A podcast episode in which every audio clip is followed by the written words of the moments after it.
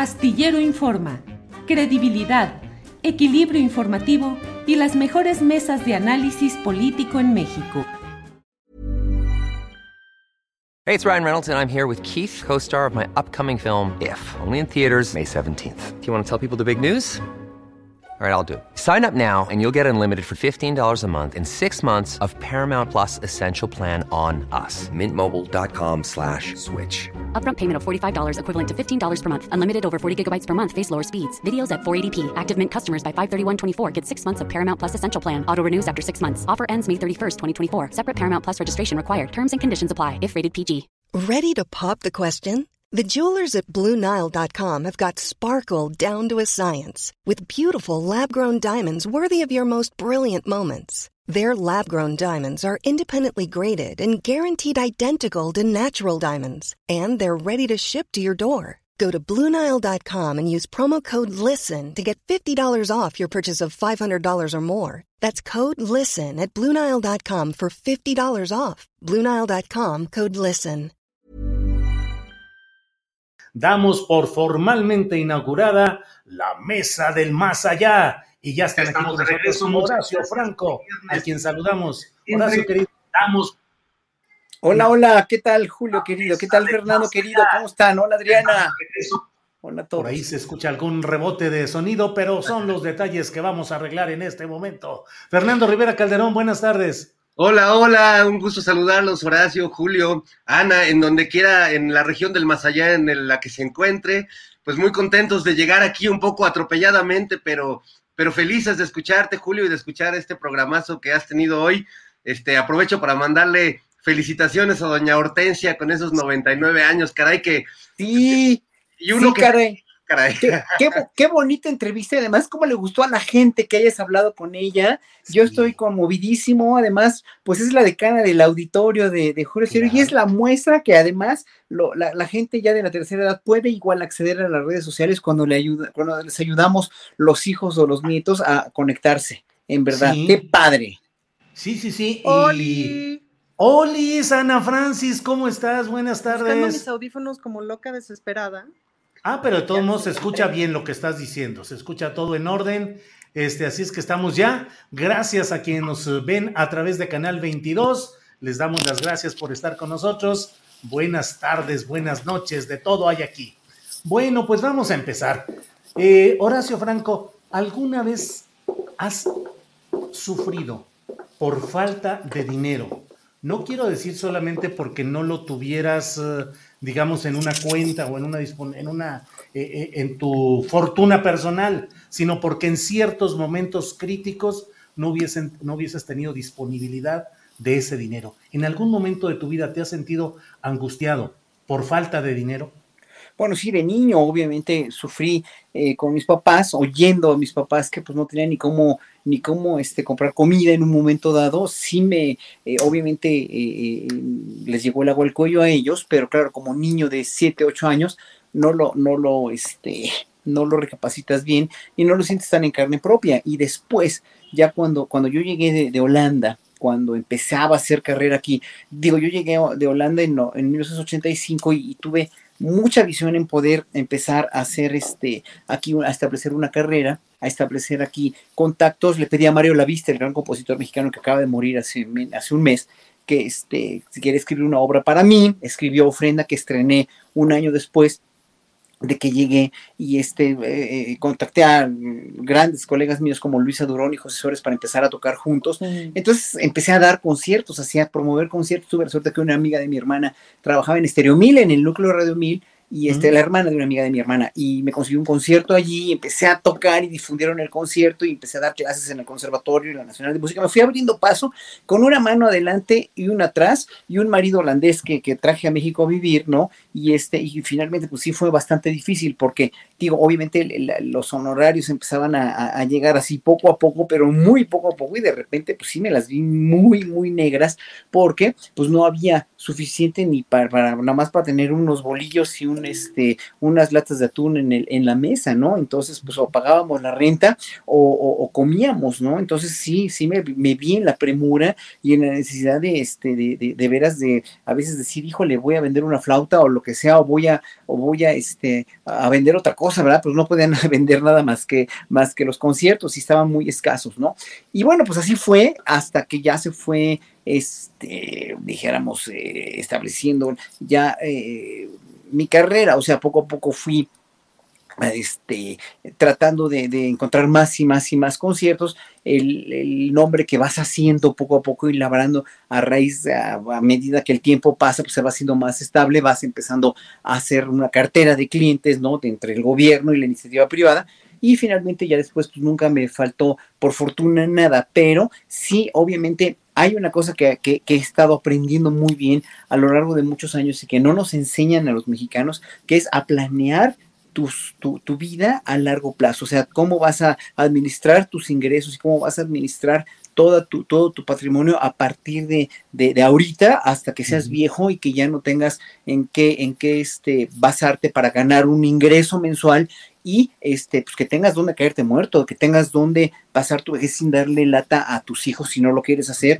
o sin darle lata a nadie. O sea, eso es muy importante porque en México no nos enseñan para nada a hacer una planeación financiera y económica, a partir de obviamente que nunca nos han enseñado a planear nada, no a planear la vida a largo plazo y todo lo vamos solucionando con la gran espontaneidad y con la gran capacidad que tenemos de inventarnos y de reinventarnos a nosotros mismos los mexicanos, pero pues no está bien porque finalmente en un momento dado te encuentras que tienes 55, 60 años y no tienes trabajo y no tienes nada y no te dan trabajo por la edad, etcétera, etcétera, y eso sí es muy trágico, o sea, yo me veo con colegas, con amigos, con parientes que de verdad no tienen nada o no ahorraron nada, pero eso sí, se dieron la gran vida y fueron ostentosos o fueron, no nada más ostentosos, y fueron, si fueron eh, demasiado y este y reflexivos al gastar su, patrimonio y al no tener nada en un momento dado se las ve negras, pues ahora sí que, pues sí, en un momento dado estamos cosechando, dijéramos, las dos cosas, ¿no? Primero, el no, el no reflexionar sobre nuestros gastos y sobre nuestro,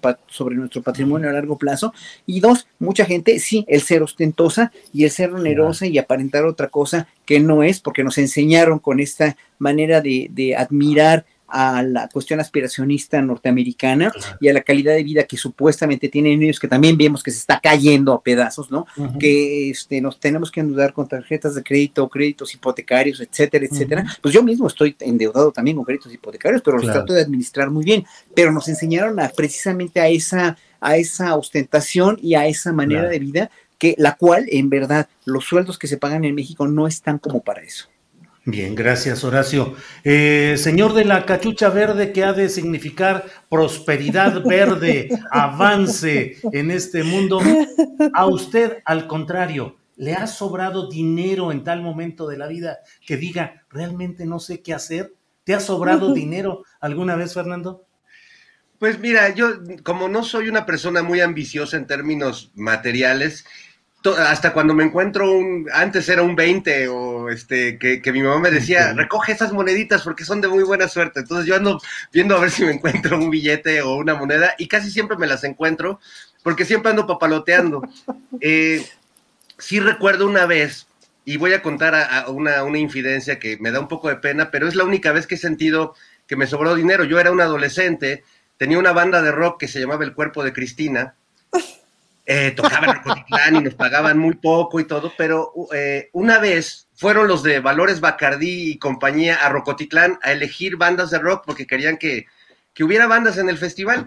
Entonces hicieron una audición y, nos aceptaron, entonces estuvimos en las semifinales de Valores Bacardí y como éramos rockeros y éramos malos y no acatábamos las órdenes, en Televisa, en vez de ponernos un asesor de modas o una cosa así, nos dieron no sé, 50 mil pesos de aquella época, hace más de 30 años, y para que nos compráramos ropa, ¿no? Entonces recuerdo que pues éramos como película esas de comedias este, románticas de Hollywood que y fuimos a todos a Plaza Satélite con muchísimo dinero y yo me recuerdo que me metí a una tienda de ropa de mujeres porque siempre he tenido gustos medio raros en ese sentido y me compré un, un vestido como con estoperoles así pegado, increíble, que ya luego me puse encima mi pantalón sobre la falda, digamos, pero nos compramos ropa loquísima y dimos un, bueno, ve, el video de Valores Bacardí y el cuerpo de Cristina está disponible en YouTube, nos presenta Gloria No. Calzada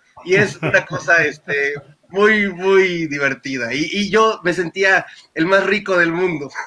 Ajá. Yo voy a ver, yo voy a ver ese video de inmediato terminando este programa. Sí, Sí, hay que verlo, hay que verlo. Y difundirlo, ¿eh? Difundirlo. Y difundirlo, He por aquí, supuesto. el verdadero Fernando Rivera Calderón. Helo aquí. Ahí empezó mi alcoholismo, Julio. Ahí empezó mi alcoholismo, en Pues, la fábrica de Bacardí.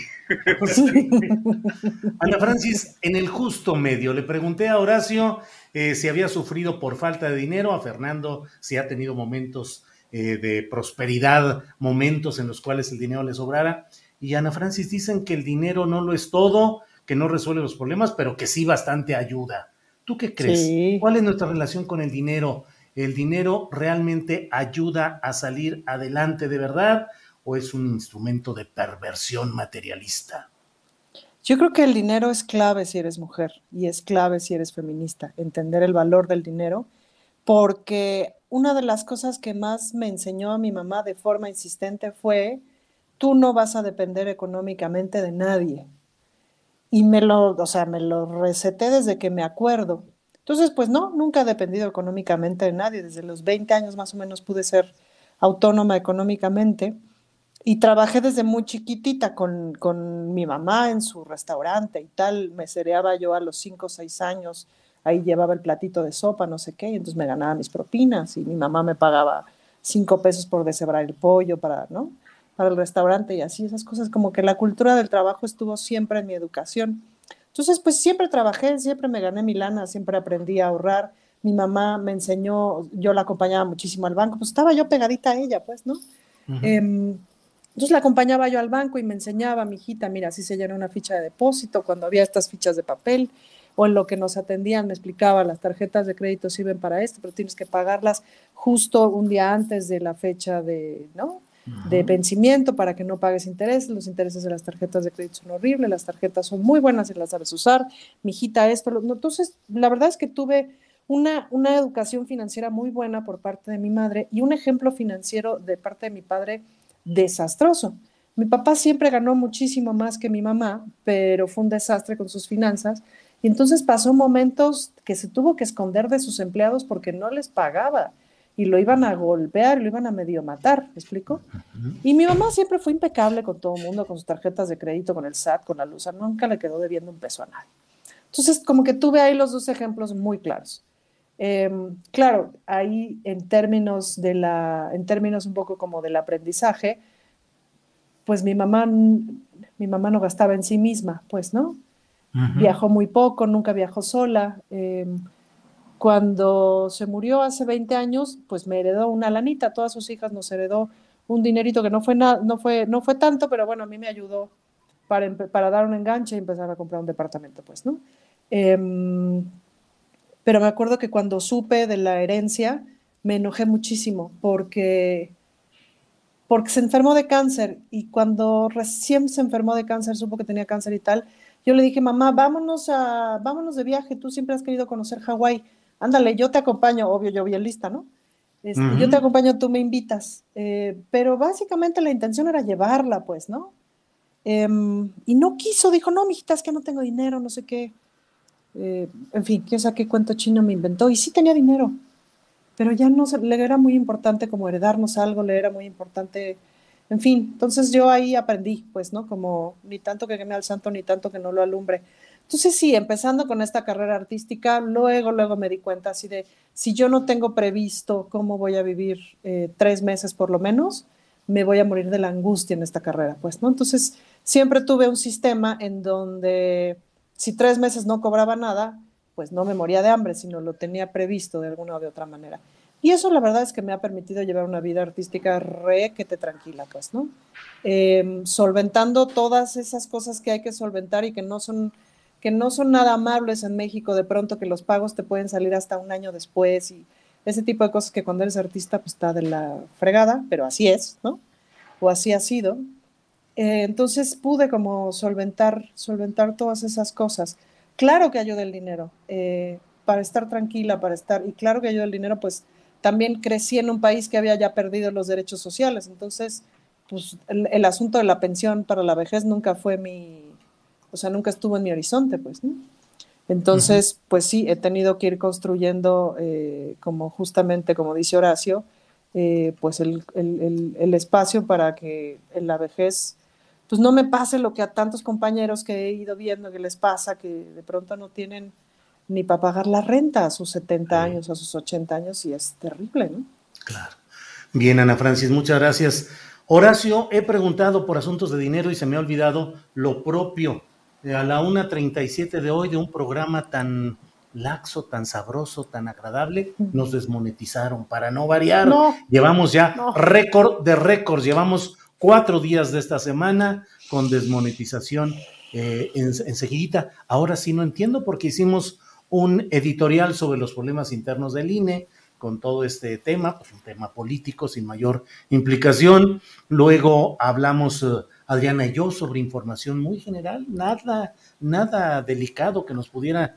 Y luego hablamos con la señora Hortensia, Hortensia Lomelí, luego las recomendaciones, y cuando empezaban las recomendaciones, ¡pum! Nos avisaron a la una con 37 minutos que estábamos desmonetizados. ¿Quién Julio, ¿no, ¿no sea? será que está prohibido hablar de dinero? A lo mejor se dieron cuenta de que íbamos a hacer un análisis muy picudo de esto, pero eso solo lo doy como información, eh, ¿Sabes cómo como se llama daño eso? colateral. Mm. ¿Sabes cómo se llama eso? Julio Leche Lala, mala leche, mala leche. Estuvo excelente ayer, Ay, ex- ah, excelente ayer la, lo que sacaste de- sobre la leche. Híjole, qué vergüenza. Pues sí, pero pues sí, ah, digo, ya lo hemos dicho, para, si no es para esto el periodismo, ¿para qué es? Tenemos que dar a conocerlo. Sabíamos ayer con lo de leche Lala, dijimos, pues bueno, va a haber desmonetización y va a haber enojo por ahí, pero ni modo. Bueno, pero Horacio, em, todo esto del dinero que hemos estado hablando es porque quiero preguntar, ¿cómo ves lo del INE que dice que no puede hacer el ejercicio de revocación de mandato porque no tiene el suficiente dinero? Hay quienes dicen, nadie está obligado a lo imposible. Es decir, si no tienes el recurso, pues no puedes hacer lo que te están planteando. Otros dicen, hay que ahorrar, hay que apretar y hay que hacerlo tal como se pueda. ¿Qué opinas tú? Saluda, Ana Francis. ¿Qué opinas, Gracias. Horacio? Mira, opino, aquí, aquí hay una opinión de, de alguien del público que me dijo, sí, pero hay mucha gente que no podemos planear nuestro futuro porque apenas vivimos al día, ¿no? Y sí, evidentemente hay gente que solamente vive el día. Pues sí, mis pobres papás cuando, cuando estaban tan mal de dinero, cuando no teníamos ni para comer, ¿cómo iban a planear este, un futuro o una herencia para los hijos si no tenían ni que caerse muertos, ni propiedades, ni nada? Y en ese sentido, yo entiendo a la gente, a la gente que, que, que, que, que gana los salarios, los mínimos salarios, pero aún así yo creo que hay una manera, hay una manera de, de poder distribuir tu gasto y tu, tu, tu, patrimonio, aunque sea muy poquito, ¿no? Tratando de sacar más o de ahorrar más en cosas, en lo, posible, no digo de todo, obviamente no estoy hablando de la gente que gana muy poco dinero, así sí es, es muy cruel y por eso qué bueno que han subido los salarios mínimos y qué bueno que todo el mundo va a ganar mejor, ¿no? Pese a la inflación, que en un momento dado sí, la inflación es culpa tampoco del gobierno, pero es una cuestión mundial y todo el mundo nos tenemos que apretar cada día más y más y más el cinturón y eso no lo podemos ni lo, ni lo negamos nada. Por eso también hay esfuerzos para que la gente rica pague más impuestos, etcétera. Bueno, lo del INE es una cuestión de que, o sea, es, es como, es como pedirle a, como pedirle al rey de España o a, los reyes de, de, de, Noruega o digo, de los reyes de Dinamarca, perdón, o a, a, a quien sea, a cualquier rey o a cualquier gente muy acaudalada, ¿no? Que, este, que reparta mejor su riqueza. O sea, tienen tanto, tienen una infraestructura tan lograda económicamente hablando, que decirles que, que gasten su dinero en otra cosa o que prioricen, es como decirle a, a, a, a cualquiera de los grandes magnates, ¿no? Que este, pues que, que, repartan mejor su riqueza. O sea, el INE tiene todo para ser una, un, o sea, tiene, es un instituto muy caro, las elecciones cuestan muy caras y yo creo que lo que podrían hacer si demuestran más voluntad de la que han demostrado, que repartan mejor sus, sus, este, sus ingresos y que economicen lo más que puedan. Yo creo que no han economizado, tan no han economizado que no, no economizan en sus salarios ni en sus, ni en todo su, la, la cuestión eh, infraestructural, dijéramos, del INE. Yo, yo sí les, les pediría que pues reconsideren eso, porque si antes eran paladines de la cuestión de las consultas populares y los plebiscitos y, y, se ponían muy democráticos, hoy nada más porque parece ser que no les conviene, ¿no? Que, que, que haya una revocación de mandato como la va, como la tiene que haber, ¿no? Eh, ya por ley, este, digan que no porque no tienen dinero, pues se pueden, hay maneras, eh, una, una, señora encuentra maneras, eh, este, una señora que tiene invitados a comer y que no hizo comida, en, le echa más agua a los frijoles y ya, yo creo que el INE le tendría que echar un poco más de agua a sus frijoles para poder hacer esta consulta y para no ponerse en el, en el capricho de que, ay, no, no tenemos, tenemos que tener mucho más porque si no, no nos alcanza. Pues, ¿cómo no va a alcanzar si es un instituto tan caro? Si no fuera así, no serían las elecciones de las más caras que hay en el mundo, ¿cierto o no? Evidentemente, ¿no? Entonces, ahí no hay voluntad política. Y cuando no hay voluntad de hacer algo, pues no lo vas a hacer nunca.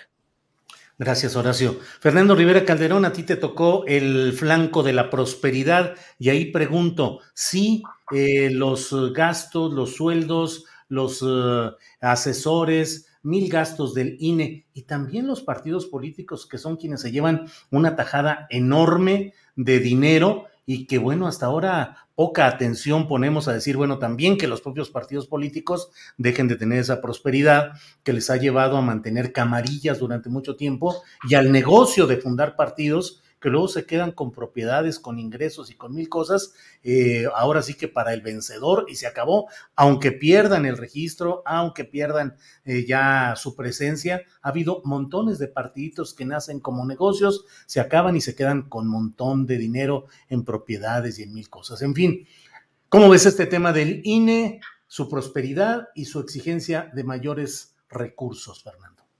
Pues creo que, que, es tanto la del INE como la de los partidos políticos una prosperidad hiperbólica. Es decir, ya no es nada más lo que necesitas tú para, para subsistir eh, sin ninguna carencia en tu vida, sino lo que van a necesitar las siguientes 20 generaciones de tus descendientes, ¿no? Y es que decides tenerlos. Entonces. Eso sí es planear a futuro planear a futuro, pero con una vocación así milenaria, ¿no? De, este, como para, para muchos, muchas, muchas décadas después. Y, y, bueno, actualmente tenemos muchos millonarios en este país que son herederos de fortunas que vienen de muchas décadas atrás, de los tiempos de Lázaro, bueno, de Lázaro Cárdenas y de mucho antes, ¿no? Fortunas amasadas de muchas formas.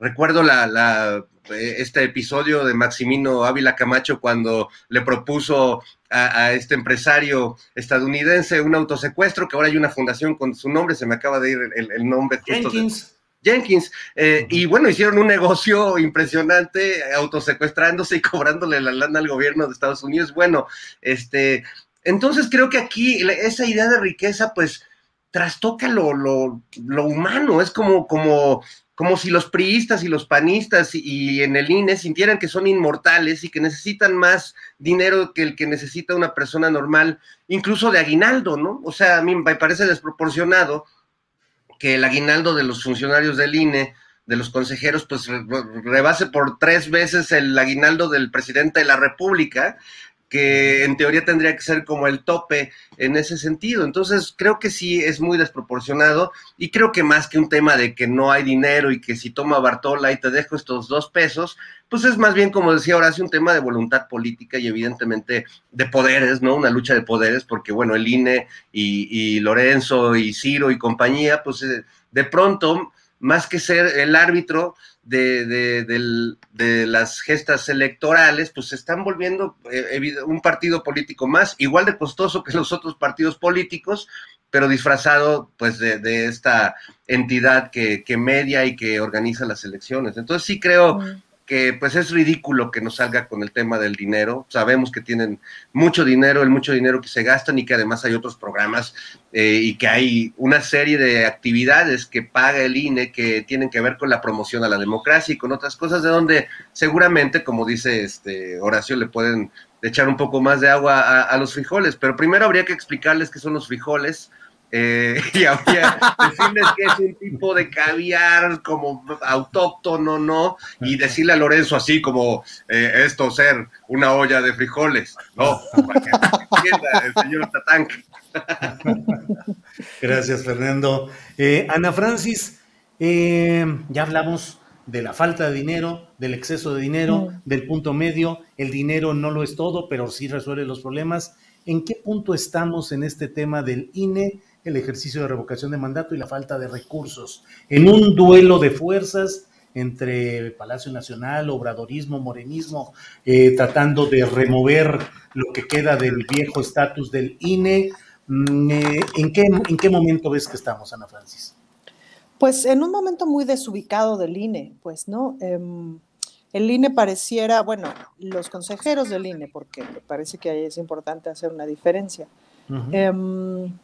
pareciera que son parte del 1%, ¿no? De este 1% que, insisto, que solamente recorre eh, el, del poniente de la ciudad al aeropuerto y de ahí a Punta Mita, a, este, ¿cómo se llama? A Punta Diamante y a Punta Miami, ¿no?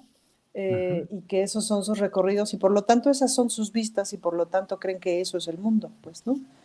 De alguna manera así ha ocurrido en los últimos 30 años, es decir, se han ido construyendo esos caminos, esas bardas y, esos paisajes, pues, ¿no? Y si te la vives ahí, en esos paisajes, pues sí es probable que pierdas eh, una conexión importante con la realidad.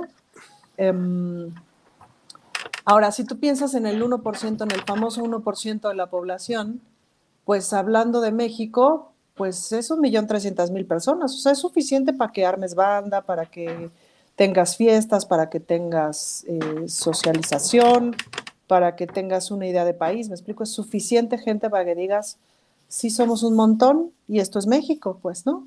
Entonces, sin duda que hay una desconexión de la realidad brutal. Y por otro lado, bueno, em, pues se están dando de abogadazos, ¿no? Esta idea de la ley como esa herramienta que sirve pues, para darle la madre al de enfrente, para darle la madre al otro. Es decir, han estado no solamente eh, los consejeros del INE, sino toda una estrategia de la derecha de por medio de amparos, no sé qué, esto, este, impugnaciones, whatever, eh, pues deteniendo e intentando detener el proyecto de la cuarta transformación, evidentemente para detenerlo lo más posible y en el 2024 regresar a donde estábamos. Lo que pasa es que pues la fuerza de ese proyecto es brutal. Es, eh, ¿A qué me refiero con la fuerza? No estoy hablando de si el proyecto está a lo máximo o no, sino que está profundamente respaldado y popularmente bien respaldado. Entonces, pues es una fuerza tremenda. Entonces, pues así entre, entre, entre amparos y tú las traes, pues nos podemos echar 20 años, pues, ¿no? ¿Cuánto duró el, el, el, juicio este del campo de golf de Tepoztlán? ¿Se acuerdan? Eh, pues creo que duró 20 años. Más o menos, sí. Finalmente lo perdieron, pero lo podrían haber ganado. Eh, y se necesita la resistencia de un montón de gente para aguantar esos juicios, pues, ¿no? Em, pues así se la lleva, digo, llevan tres años con sus amparos y argucias legales para ganar más que el presidente, pues, ¿no?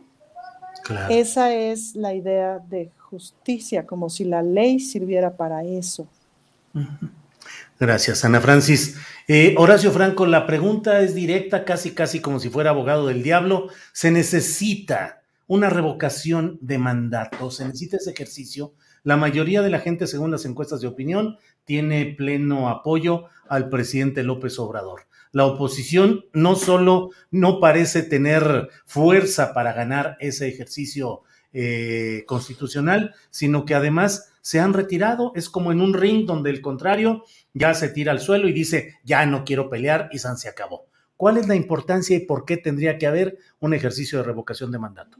Por el hecho histórico. El hecho histórico, lo dijo hoy Andrés Manuel Obrador en la mañanera, no es el, hecho de que le vayan a quitar o no el mandato, o sea, es el hecho histórico de, una democracia funcional, como la, lo está poniendo ahorita López Obrador en, este, finalmente en el juego, ¿no? O sea, ya es eh, un mandato, dijéramos, ya es una, una cuestión que se tiene que hacer porque así se hacen las democracias y punto, nada más. O sea, si le quieren, lo quieren dilatar o no, pues ya, ya dijimos, ya dijo él que eran chicanadas, ya obviamente, se, se, se, o sea, sabemos todos eso, ya es una verdad que ya es, es innegable, ¿no? La cuestión es que, claro, la oposición está que se le lleva el diablo porque ya no sabe ni cómo, este, ni cómo renovarse, ni cómo, ni cómo hacerle para que la gente tenga un poco más o tengamos un poco más confianza y credibilidad. Ya la, vieron que las noticias falsas no funcionaron, vieron que, que el denostar día y noche a López Obrador e inventarle calumnias o decir que este país está cayendo a pedazos cuando saben perfectamente que no lo está y que hay muchas cosas que todos sabemos que hay que componer, el mismo presidente lo sabe, ¿no? Eh, todos sabemos cómo está la situación, pero que finalmente no hay nadie más que, que, que ahorita como cabeza de gobierno, él que tenga toda la, eh, que dé toda la inspiración, dijéramos, a la población para basar el cambio en, en, sus paradigmas y en sus preceptos ahorita, ¿no? Porque los de la oposición no son finalmente ni tantito viables porque no hay una propuesta, porque ya lo hemos dicho miles de veces aquí, se dice en todos lados, la oposición no tiene más que dar patadas de ahogado que ya vimos que no les funcionó, entonces no hay funcionalidad en esa oposición. Cuando haya funcionalidad y una cabeza que de veras podría contrarrestar o pudiese contrarrestar todo lo que está, lo que está haciendo López Obrador con argumentos. Mira, oyendo a, a, Zambrano Antier hablar en una entrevista con los periodistas, dices, no, es que no puede ser, no puede ser cómo se engaña el hombre. Además, su sonrisa irónica y su, su, su, su, su este, esta, esta como, como, como confianza en sí mismo, que el país está cayendo a pedazos, verdaderamente, pues ¿cuál? O sea, yo no lo veo así, ¿no? Yo no lo veo así porque, porque eh, hay una infraestructura que heredó López Obrador destrozada, deshecha, una casa desvencijada que la tuvo que empezar a juntar porque pues había, no había ni drenaje, ni había luz, ni había agua, ni había nada, y estaba todo aparentemente en pie, pero pues se dio cuenta que las paredes eran de cartón y, y, y no había nada, ¿no? No había ni agua, ni luz, ni drenaje, ni nada, y pues tienes que reconstruir y reconstruir un país a partir de, de, de, de la nada está bien difícil, está muy bien difícil, por eso la aparente militarización, que no es una militarización, sino es recurrir a, a, cosas que tuvo que hacer, porque si no se hubiera, hubiera venido o un golpe de Estado también, o hubiera venido también un caos en la cuestión de seguridad, etcétera, etcétera. Mira, hoy por hoy ya los, ya los, los gobernadores Ahí están con él, aparentemente, ¿no? En apariencia, ¿no? O los, los, este, los empresarios también. O sea, todas estas juntas que ha tenido con empresarios, toda esta la, la, cuestión de los gobernadores, la cuestión de, de, este, de Santiago Krill y la cuestión de, de este, sí, de que, de, de, que el PRI también dobló, sí. está doblando un poco, están empezando a meter el, las manitas un poquito ya, ahora sí, para que, para, para decir, híjole, este, pues, ¿cómo vamos a hacerle claro. para, para hacer de veras una conciliación segura y eficaz. Eh, sí. Espero que sea no para mal, sino que entiendan que el país no podía seguir así y que si uh -huh. van a sumarse a algo o si van a hacer oposición, tienen que ser sí. oposición realmente válida, con argumentos y tratando de no contradecir todo lo que está haciendo el observador, porque está haciendo cosas muy a favor del pueblo, sino para complementar y para ayudar y que para coadyuvar a que todo esto siga adelante. Nada más. O sea, esto ya no tiene vuelta atrás y tiene razón Andrés Manuel cuando lo dice. Eh, la, la cuarta T no tiene vuelta atrás, es una cosa que ya está establecida y que finalmente no lo van a poder hacer porque el pueblo ya estamos sí. o ya está cada día más politizado y está más enterado que esto no podía seguir así, tiene que seguir para mejor. Bien, gracias Horacio. Dos cosas, uh, Fernando Rivera. Eh, dice Horacio Franco que la 4T, ya, 4T ya no tiene vuelta, es irreversible. Primero, si consideras que es así. Segundo, tu opinión de si es necesario ese ejercicio de revocación de mando. If you thought the only way to get a more defined jawline with natural looking results was through surgery, think again. Juvederm Volux XC is a non surgical injectable gel filler that improves moderate to severe loss of jawline definition and can help you achieve natural looking results with little downtime. Even better, this improved definition lasts up to one year with optimal treatment. No maintenance required. Improve jawline definition for a smooth, sculpted look with Juvederm Volux XC. For important safety information and to find a licensed specialist, visit juvederm.com. That's J U V E D E R M.com. Not for people with severe allergic reactions, allergies to lidocaine, or the proteins used in Juvederm. Common side effects include injection site redness, swelling, pain, tenderness, firmness, lumps, bumps, bruising, discoloration, or itching. There's a risk of unintentional injection into a blood vessel, which can cause vision abnormalities, blindness, stroke, temporary scabs, or scarring. Talk to a licensed specialist specialist to find out if it's right for you. Hiring for your small business? If you're not looking for professionals on LinkedIn, you're looking in the wrong place. That's like looking for your car keys in a fish tank.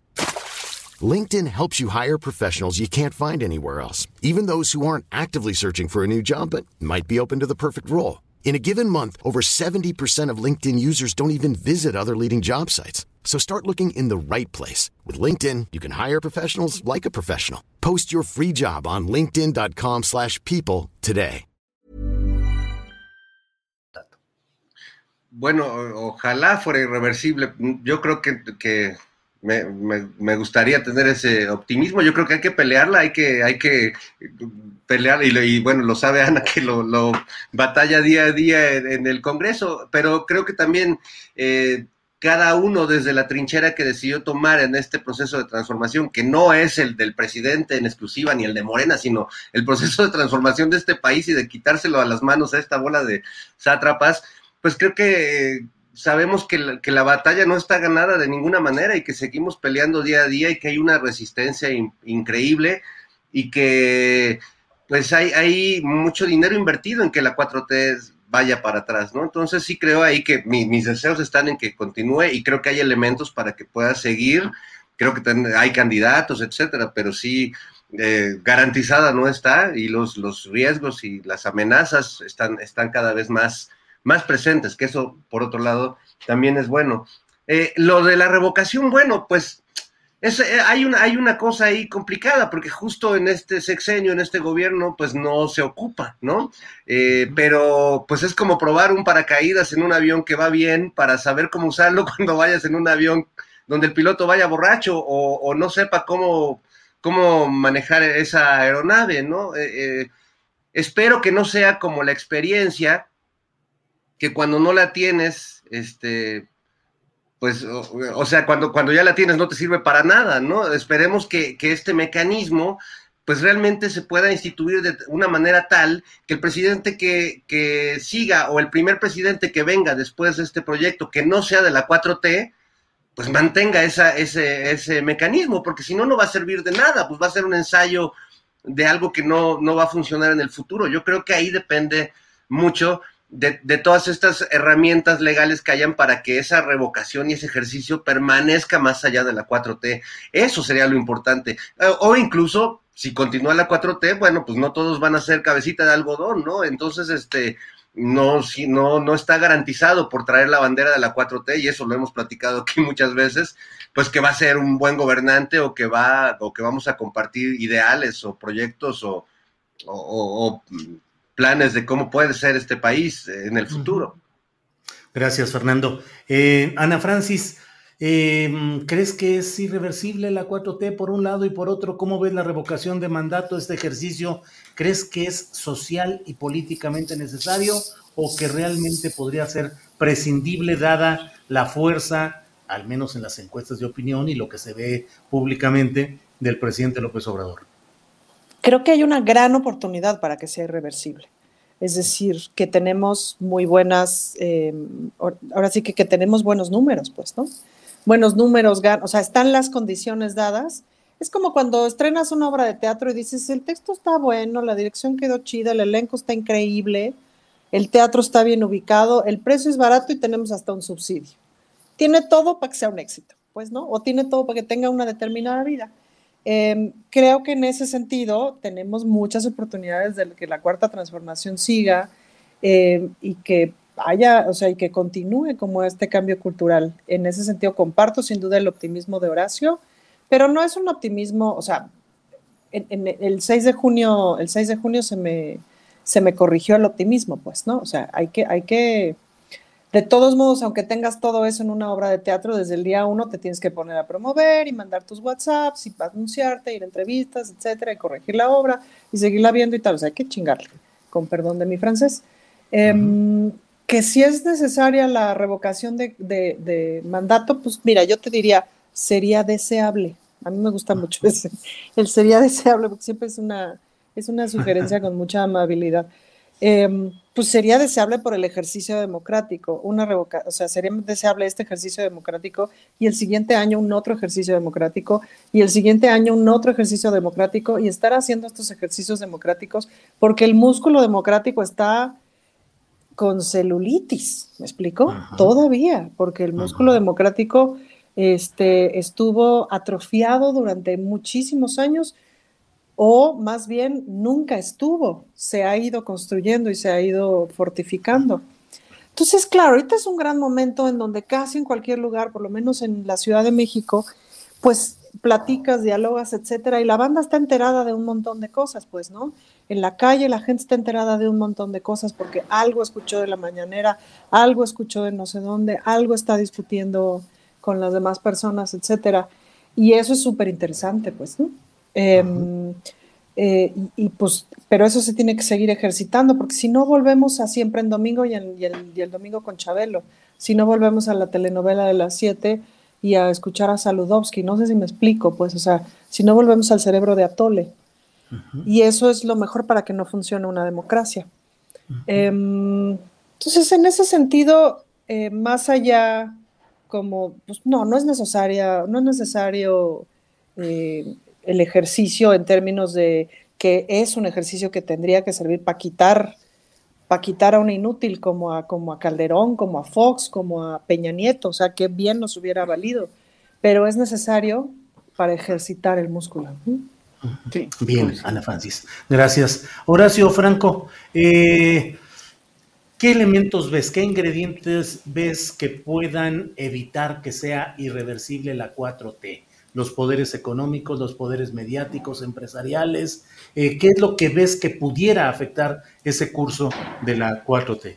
Mira, oyendo hablar a Francis y sobre todo con lo que dijo Fernando, eh, la cuestión de la votación del, de julio pasado, ¿no? Donde, donde ganó mucho músculo Morena en las gobernaturas y perdió mucho aquí en la Ciudad de México, es una muestra de lo intempestivo que es el, un pueblo de lo intempestivo que es electoralmente un pueblo a la hora de, modificar su decisión de voto, a la, hora de, ejercer su derecho al voto y de pensar y de reflexionar. Y dado que los mexicanos somos en ese sentido a veces muy impulsivos, a veces muy compulsivos en cuanto a, en cuanto a decidir en cuanto a no reflexionar históricamente. La memoria histórica tiene aquí un gran papel y nunca nos enseñaron a, reflexionar históricamente porque fuimos rehenes de una historia manipulada, pero también de una historia muy clasista y muy racista, ¿no? Dependiendo de la clase donde hayamos crecido, dependiendo del lugar donde crecimos y nacimos también, eh, tenemos una ideología, ¿no? Y eso no se va a negar, o sea, la clase media está, la clase rica está, la clase pobre, no, no quiero generalizar, pero así es, ¿no? Y cuando en un momento dado eh, pasa algo como lo del metro, un mes antes, ¿no? El 3 de mayo, que pasa lo del metro, y, y, la opinión pública empieza a cambiar, además de todas las manipulaciones de las noticias falsas que son aquí en las grandes urbes mucho más este, digestionadas, son más digestivas para la gente porque tiene más conexión a la tecnología, etcétera, etcétera. Y hay una población con una mentalidad, dijéramos, más crítica y un panorama, un espectro más amplio en cuanto a conocimiento de lo que pasa en el entorno, etcétera, etcétera. Sí, obviamente la, opinión pública clase mediera, etcétera, con todo lo que habían manipulado, con el accidente del metro, etcétera, etcétera, se, empezó a, a empezó a a voltear para otro lado cuando escogieron a candidatos que finalmente pues están dando ahorita, están sacando el cobre, ¿no? A mí me tocó el viernes pasado, tenía yo un, este, un concierto, fui contratado por un concierto con un, con un senador y este, la delegación, la misma delegación boicoteó con, con lujo de violencia el, este, el, el, escenario, no pudimos dar el concierto y había esbirros que estaban ahí con armas escondidas, este, amenazando a los que estaban poniendo el sonido para nuestro concierto, hicieron otro evento paralelo con amigos míos de la banda de la delegación Cuauhtémoc, y dices, bueno, pues ahora sí que, qué barbaridad la politiquería, pero también qué lamentable que se estén, que se esté este, gobernando de esta manera en la ciudad, ¿no? Por politiquería o por lo que sea. Voy a esto.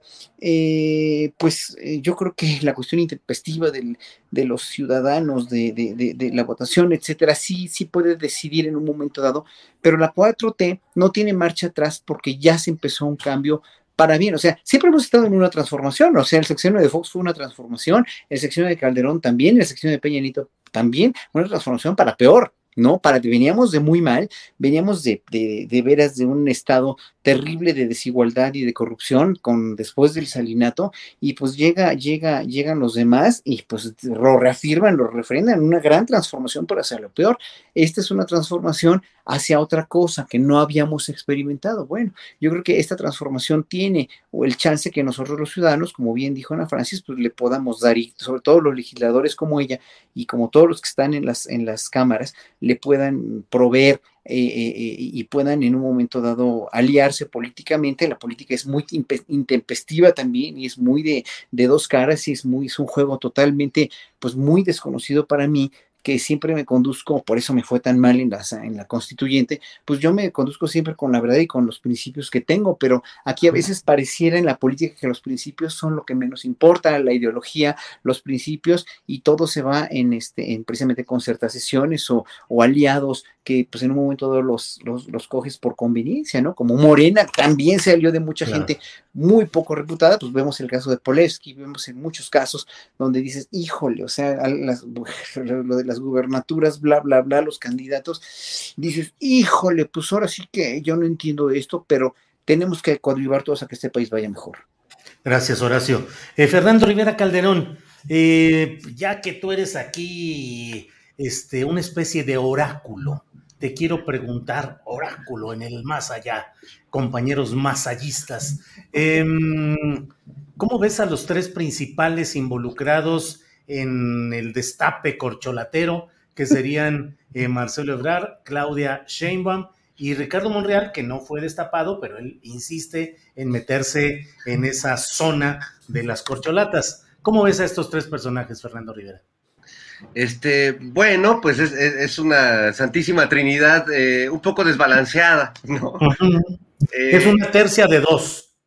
Es una tercia de dos, sí, sí, sí. Uh -huh. Eh, me ha tocado ir, ir, de chaperón acompañando algunas duplas muy exitosas en la vida.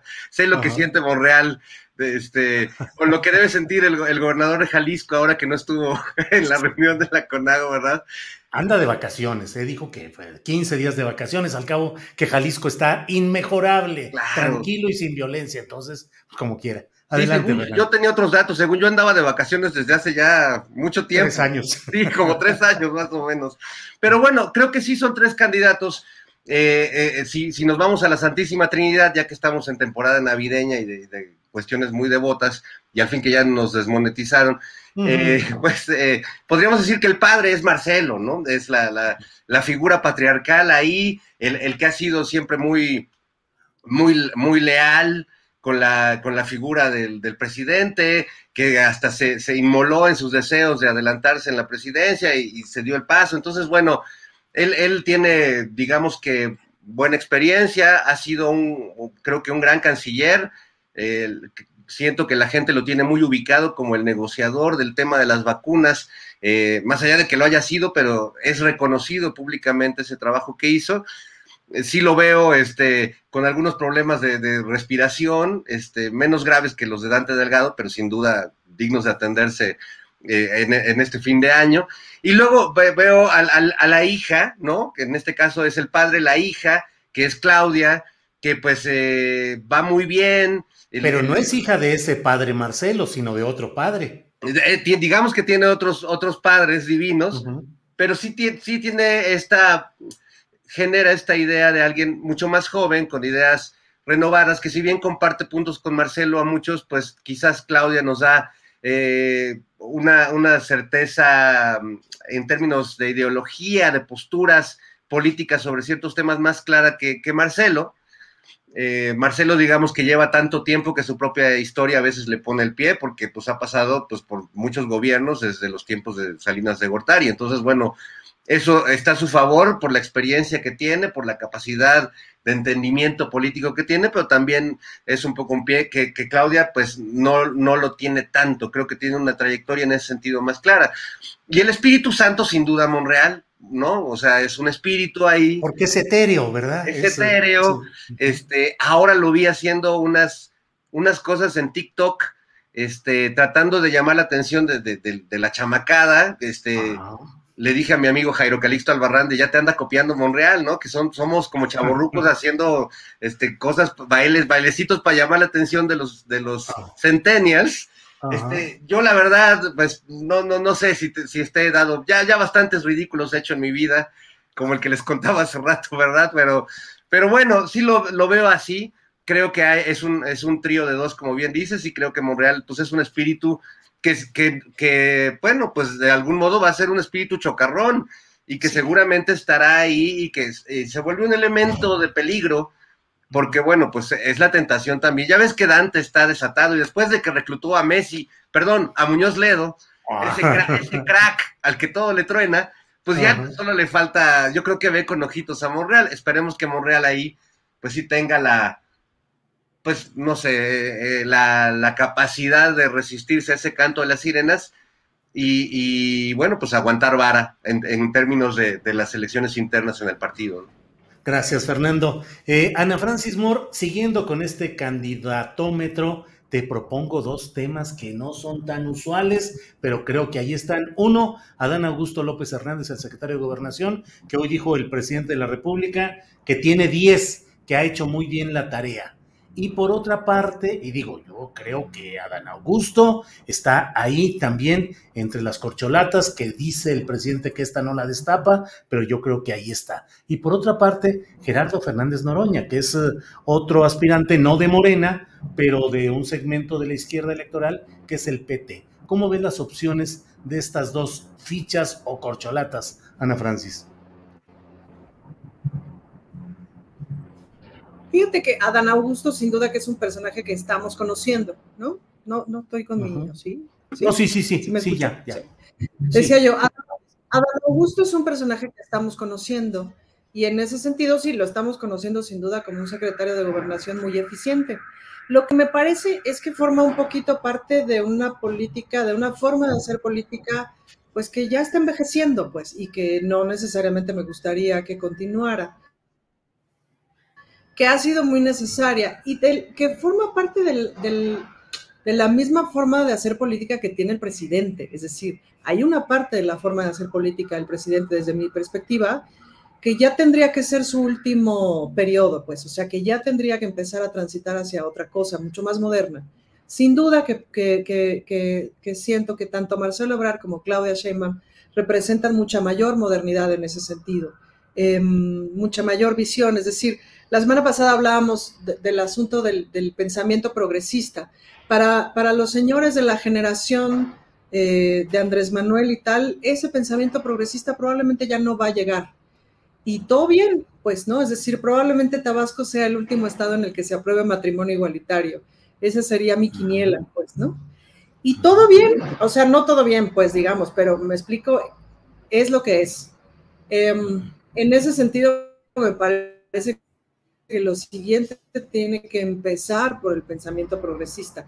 Por supuesto, un pensamiento progresista con honestidad y con, los, con, con sí, sin duda, estas prácticas políticas que está instaurando el presidente, de alguna manera, pues, ¿no? Que tienen que ver con, con la honestidad, básicamente con la honestidad y con la austeridad, que son súper necesarias. El, la tentación de la ostentación es brutal, pues, ¿no? Cuando te empiezas a dedicar a esto, sin duda que la, la, la tentación de la ostentación es, está ahí todo el tiempo, pues, ¿no?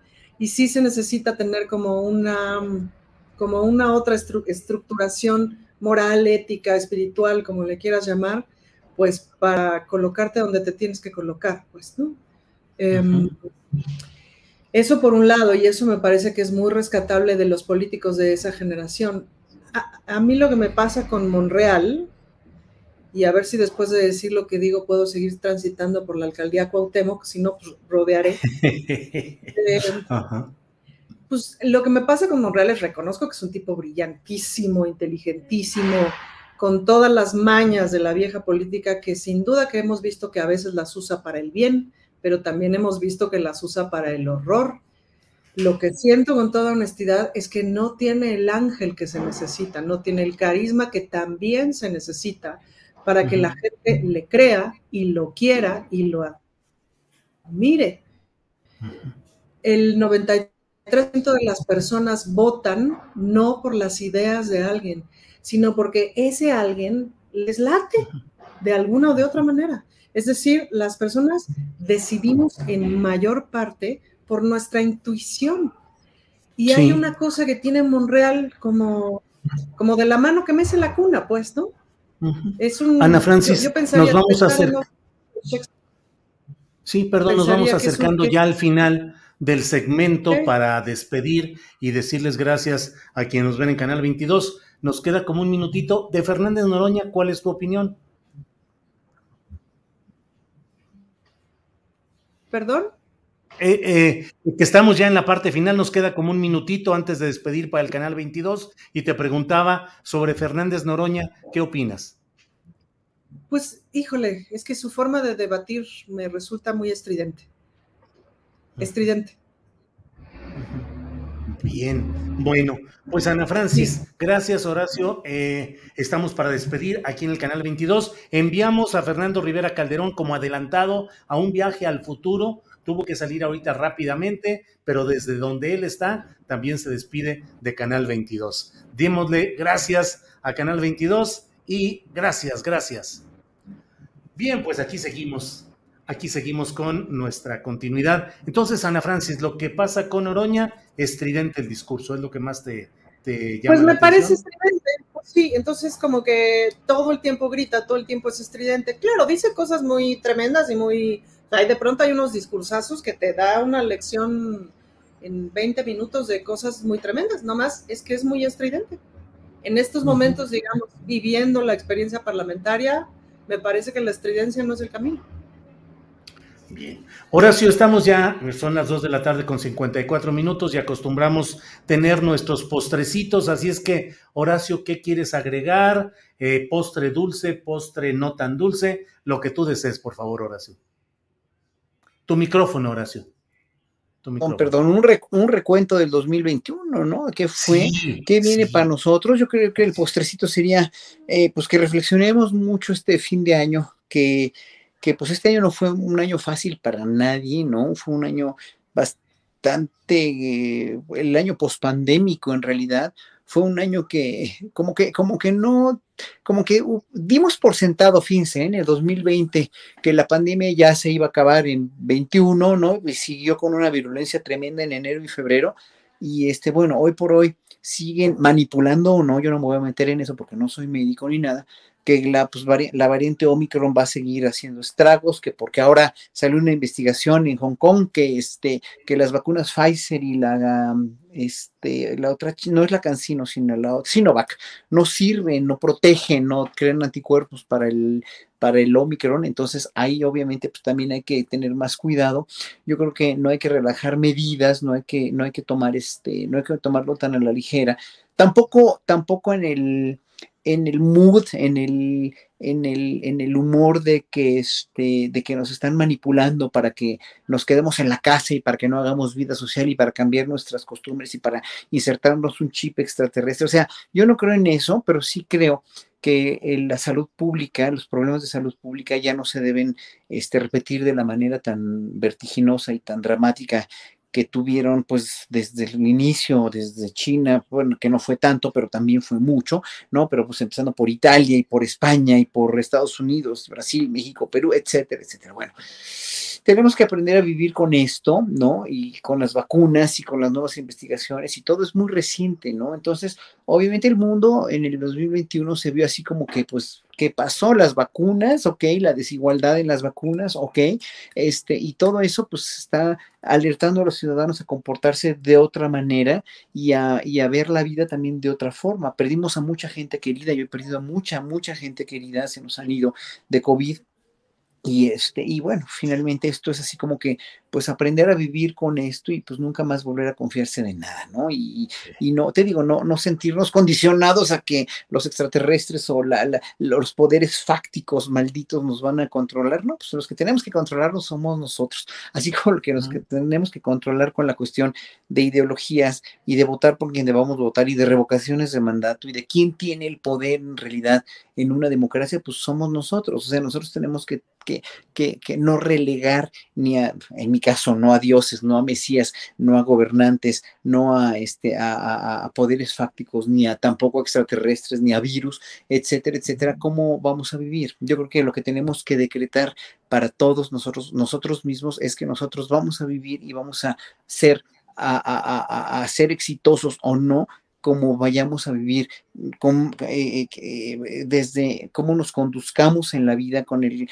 con la congruencia con la que nos conduzcamos, con el amor a la vida, también con el amor a nuestro cuerpo, comiendo bien, este, etcétera, siendo genuinos, siendo honestos y siendo buenos ciudadanos. Yo nada más veo eso, ¿no? Eso es lo que, lo que para mí ha venido siempre cambiando como propósitos de año nuevo, seguir haciendo lo que estoy haciendo, pero mucha gente y muchos políticos también tendrían que ver esto, ¿no? O sea, ya las perspectivas, el sino de un país como México tiene que ser transformado no por la cuarta transformación, sino por todos. O sea, para mí mi cuarta transformación empezó desde que casi que desde que empecé a estudiar música hace casi 50 años, pero este, mi, mi, mi transformación es siempre, la transformación de un país debe ser para, para, para siempre. Mucha gente aquí me llama ingenuo, tonto, lamebotas o lo que sea en el chat no es ingenuidad. Yo sé que a López Obrador le fallan muchas cosas, o al gobierno le fallan muchas cosas, al país le siguen fallando muchísimas cosas, como está el, en las elecciones del sindicato petrolero, como puede devenir esa cosa del sindicato petrolero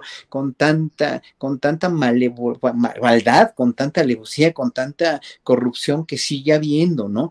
Pero, pero pues una cosa sí tengo que decir, es, somos nosotros mismos a partir de nuestras acciones sindicales, grupales, gremiales, individuales, este, escolares, etcétera, etcétera, familiares, con los que tenemos que, hacer la historia, no nada más es la política, no nada más es el presidente, no nada más es el sindicato, es todo.